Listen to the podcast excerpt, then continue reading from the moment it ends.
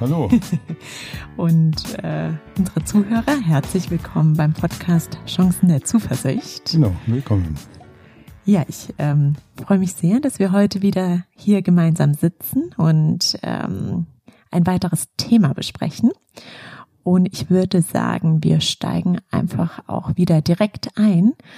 Und ja, wie wir das ja immer so machen, haben wir uns gerade kurz darüber unterhalten, äh, was haben wir eigentlich letztes Mal gesprochen und worüber, ja, wollen wir heute sprechen. Und vielleicht um unsere Zuhörer ganz kurz abzuholen, letztes Mal haben wir über das Thema Erwartungen gesprochen.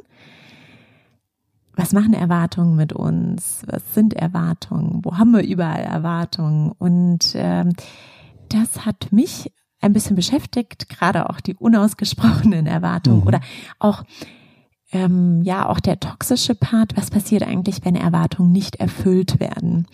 Und daran würden wir gerne heute anknüpfen. Und zwar mit dem Thema Verzeihen. Mhm. Gar nicht so ein leichtes Thema. so, ja, ähm, es scheint so zu sein, dass es immer schwieriger wird. Es, also, es wird. Ja, ja. Äh, aber, aber, ich bin, bin mir sicher, so, ja. Äh, wir sind ja hier bei den Chancen, auch das Thema Verzeihen. Ja, werden wir zwar angemessen besprechen, aber vielleicht auch da sehen, wie kann unser Leben äh, gelassener, zufriedener werden, wenn wir verzeihen. Ich habe das in meinen Coachings manchmal erlebt, dass äh, Coaching-Klienten äh, solche Sätze sagen wie, das kann ich meinem Chef nie verzeihen oder meiner Mitarbeiterin oder meinem Partner oder meinen Kindern oder meinen Eltern. Und mit diesem Satz waren sie nie besonders glücklich. Mhm. Also das sagt ja kein glücklicher Mensch. Also das kann ich ihm nie verzeihen. Er ja, trägt also ja. irgendwas Dunkles in seinem Herzen mhm. und ähm, dieses nicht verzeihen können trägt nicht wirklich zum Glück bei. Also ich glaube, das kann man schon mhm. konsensfähig sagen. Mhm. Siehst du das auch so?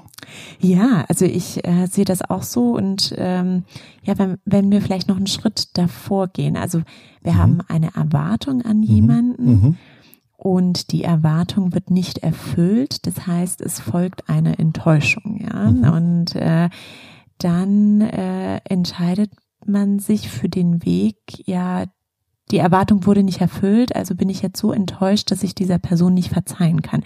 Mhm. Das fühlt sich nicht nach, nach Zufriedenheit an. Fühlt sich nicht nach Zufriedenheit an. Fühlt sich ja. nach sehr viel Schwere an. Ja. Und es mhm. gibt auch äh, die Formen von Kränkung, die zunächst mal gar nichts mit Erwartungen zu tun haben. Also zunächst. Mhm. Also bei Erwartungen hatten wir ja gesagt, die generieren wir irgendwo in uns selber und stellen dann das Delta fest zu dem, was wir wahrnehmen. Aber Kränkungen können ja auch mal um die Ecke kommen. Also wo du erst mhm. im Moment der Kränkungen merkst. Also so hatte ich mir das nicht vorgestellt. Also da kommt dann gerade die Erwartung im Moment hochgeschossen, weil du dich verletzt, gekränkt, enttäuscht fühlst. Ja. So. Äh, beim letzten Mal hatten wir das so besprochen, als, als äh, wäre die Erwartung ja irgendwie zeitlich deutlich vor dem, also schon wenn du zum Bäcker gehst, das war, glaube ich, unser Beispiel, mhm. denkst du drüber nach, wie knusprig ist denn das jetzt? Aber mhm. bei den Kränkungen ist es oft so, dass du noch nicht mal weißt, dass du zum Bäcker gehst. Du gehst irgendwo rein in ein mhm. Geschäft des Lebens sozusagen und wirst dort enttäuscht. Und also der erste Punkt scheint ja der zu sein, wenn wir etwas nicht verzeihen oder vergeben können, dann macht uns das nicht besonders glücklich. Mhm. Der Gerhard Polt, der äh, bayerische, große bayerische äh, Kabarettist, der aus meiner Sicht auch sehr viel Philosophie in seinem Kabarett verarbeitet, der hat mal gesagt, dass die Frau Hinterhuber so nachtragend ist, das verzeiht er nie. Mhm. So. Mhm. Und und da hat er ja in seinem unnachahmlichen Humor äh, ja auch die, also nach, er hat es ja in ein wahnsinnig interessantes Wort gepackt, nachtragend. Also du schleppst etwas mhm. mit dir durchs Leben und kannst dich jahrelang beschäftigen, dass irgendjemand dich da irgendwie durch irgendwas verletzt hat. Also das ist das Tragen. Du trägst. Ist auch eine Abhängigkeit wieder, ne? Ja, in die man ja, sich, ja. also ähm, man erlaubt sich mhm. selbst mhm. in so eine Abhängigkeit äh, zu geraten, sich, ja? Oder man genau. begibt sich in so eine, ja. Und, mhm. und da gibt's jetzt äh, noch eine Unterscheidung zwischen Vergeben und Verzeihen. Also vielleicht sollte man das auch nochmal unterscheiden. Also Vergeben ist immer eine sehr asymmetrische Beziehung. Also Gott vergibt dir. So, mhm. Oder der König mhm. vergibt dem Untertanen die Schuld, äh, weil er in der machtvollen Position ist, während Verzeihen könnte auch auf Augenhöhe funktionieren. Mhm. Also setzt nicht unbedingt die Hierarchie voraus. Und das heißt also vielleicht ja? nochmal so ein Tipp wenn äh, wir in einer Partnerschaft sind, dann ist es sinnvoller zu sagen zum Partner, ich verzeihe dir und nicht ich vergebe dir. Oder das ja, wäre ja. doch schon mal das Erste. Also ich vergebe dir kommt ähm, wahrscheinlich nicht so gut. Ja. Ich verzeihe dir hat auch immer noch diesen Touch mit drin. Also mhm. wir können es nicht so ganz trennen, aber es ist sprachlich zumindest mal oder auch geschichtlich anders gemeint. Mhm. Und auch hier wieder bin ich der Zwerg, der auf den Schultern von Riesen steht. Die äh, Philosophin Svenja Flasspöhler, die äh, maßgeblich das äh, Philosophie-Magazin mitgestaltet, hat da eine sehr schöne Sendung gemacht über das Thema Verzeihen. Und mm, ja, also wir, wir sagen ja Chancen der Zuversicht. Also ja. Zuversicht heißt ja nicht, dass wir es immer erreichen können, weil Verzeihen in den Bereich des emotionalen Verarbeitens gehört, der fast mit zu den schwierigsten überhaupt gehört. Mhm. Also ist es nicht fast so, dass man das Jesus-Gehen bräuchte, um wirklich verzeihen zu können. Aber das heißt andersrum nicht, dass wir nicht dran arbeiten sollten, mhm. weil das Unverzeihbare tragen wir nachtragend mit uns rum. Mhm. Und das macht das Leben bestimmt nicht besser. Weil das Gegenteil ist, ähm, ist die Idee der Rache. Also das zahle ich ihm heim. Mhm. Also wenn ich was mhm. nicht verzeihen kann, mhm.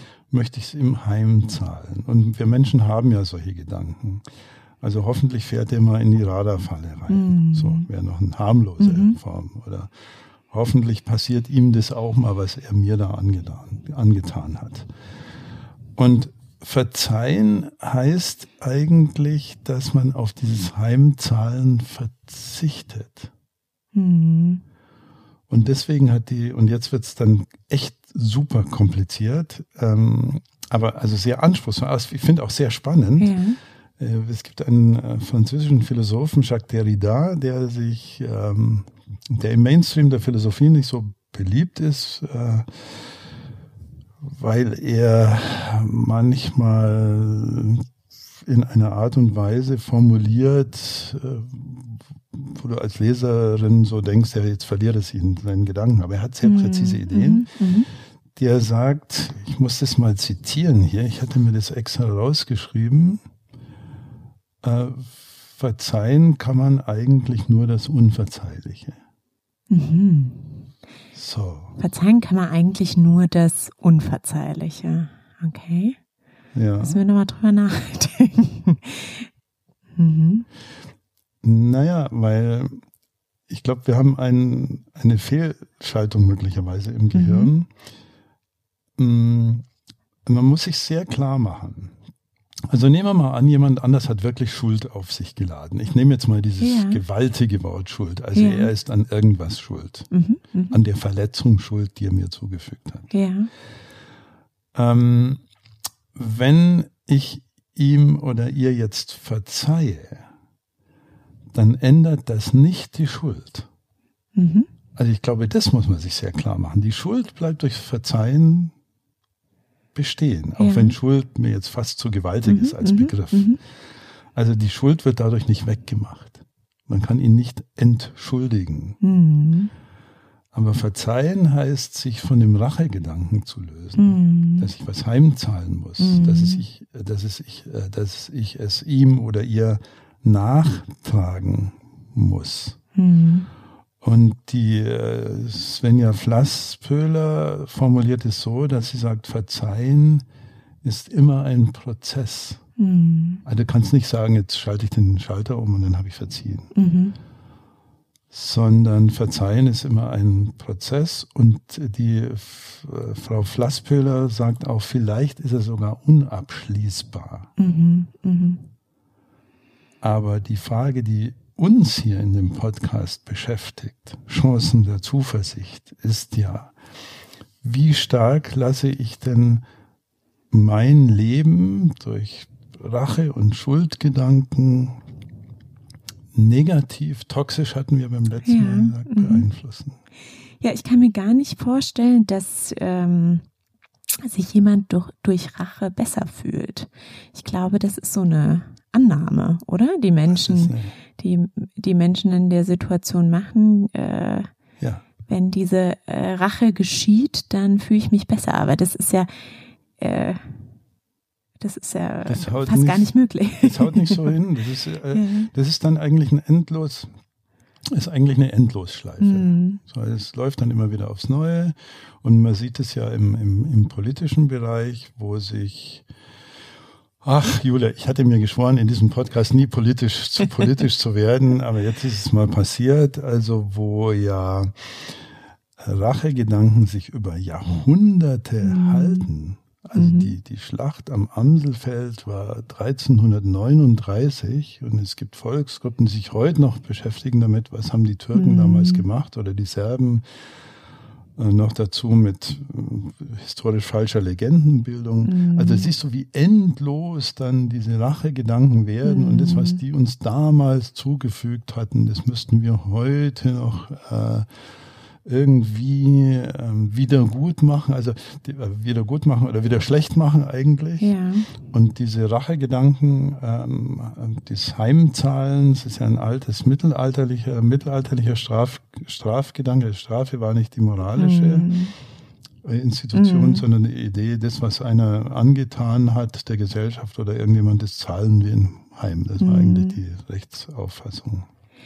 Und es zeigt ja die Macht dieser Emotionen, ja, oder beziehungsweise wir haben noch gar nicht drüber gesprochen, was das genau für eine Emotion eigentlich ist, äh, die da ausgelöst wird. Aber wahrscheinlich, was meinst du, ist es wahrscheinlich eine Mischung aus Kränkung, Enttäuschung, vielleicht auch mhm. Scham?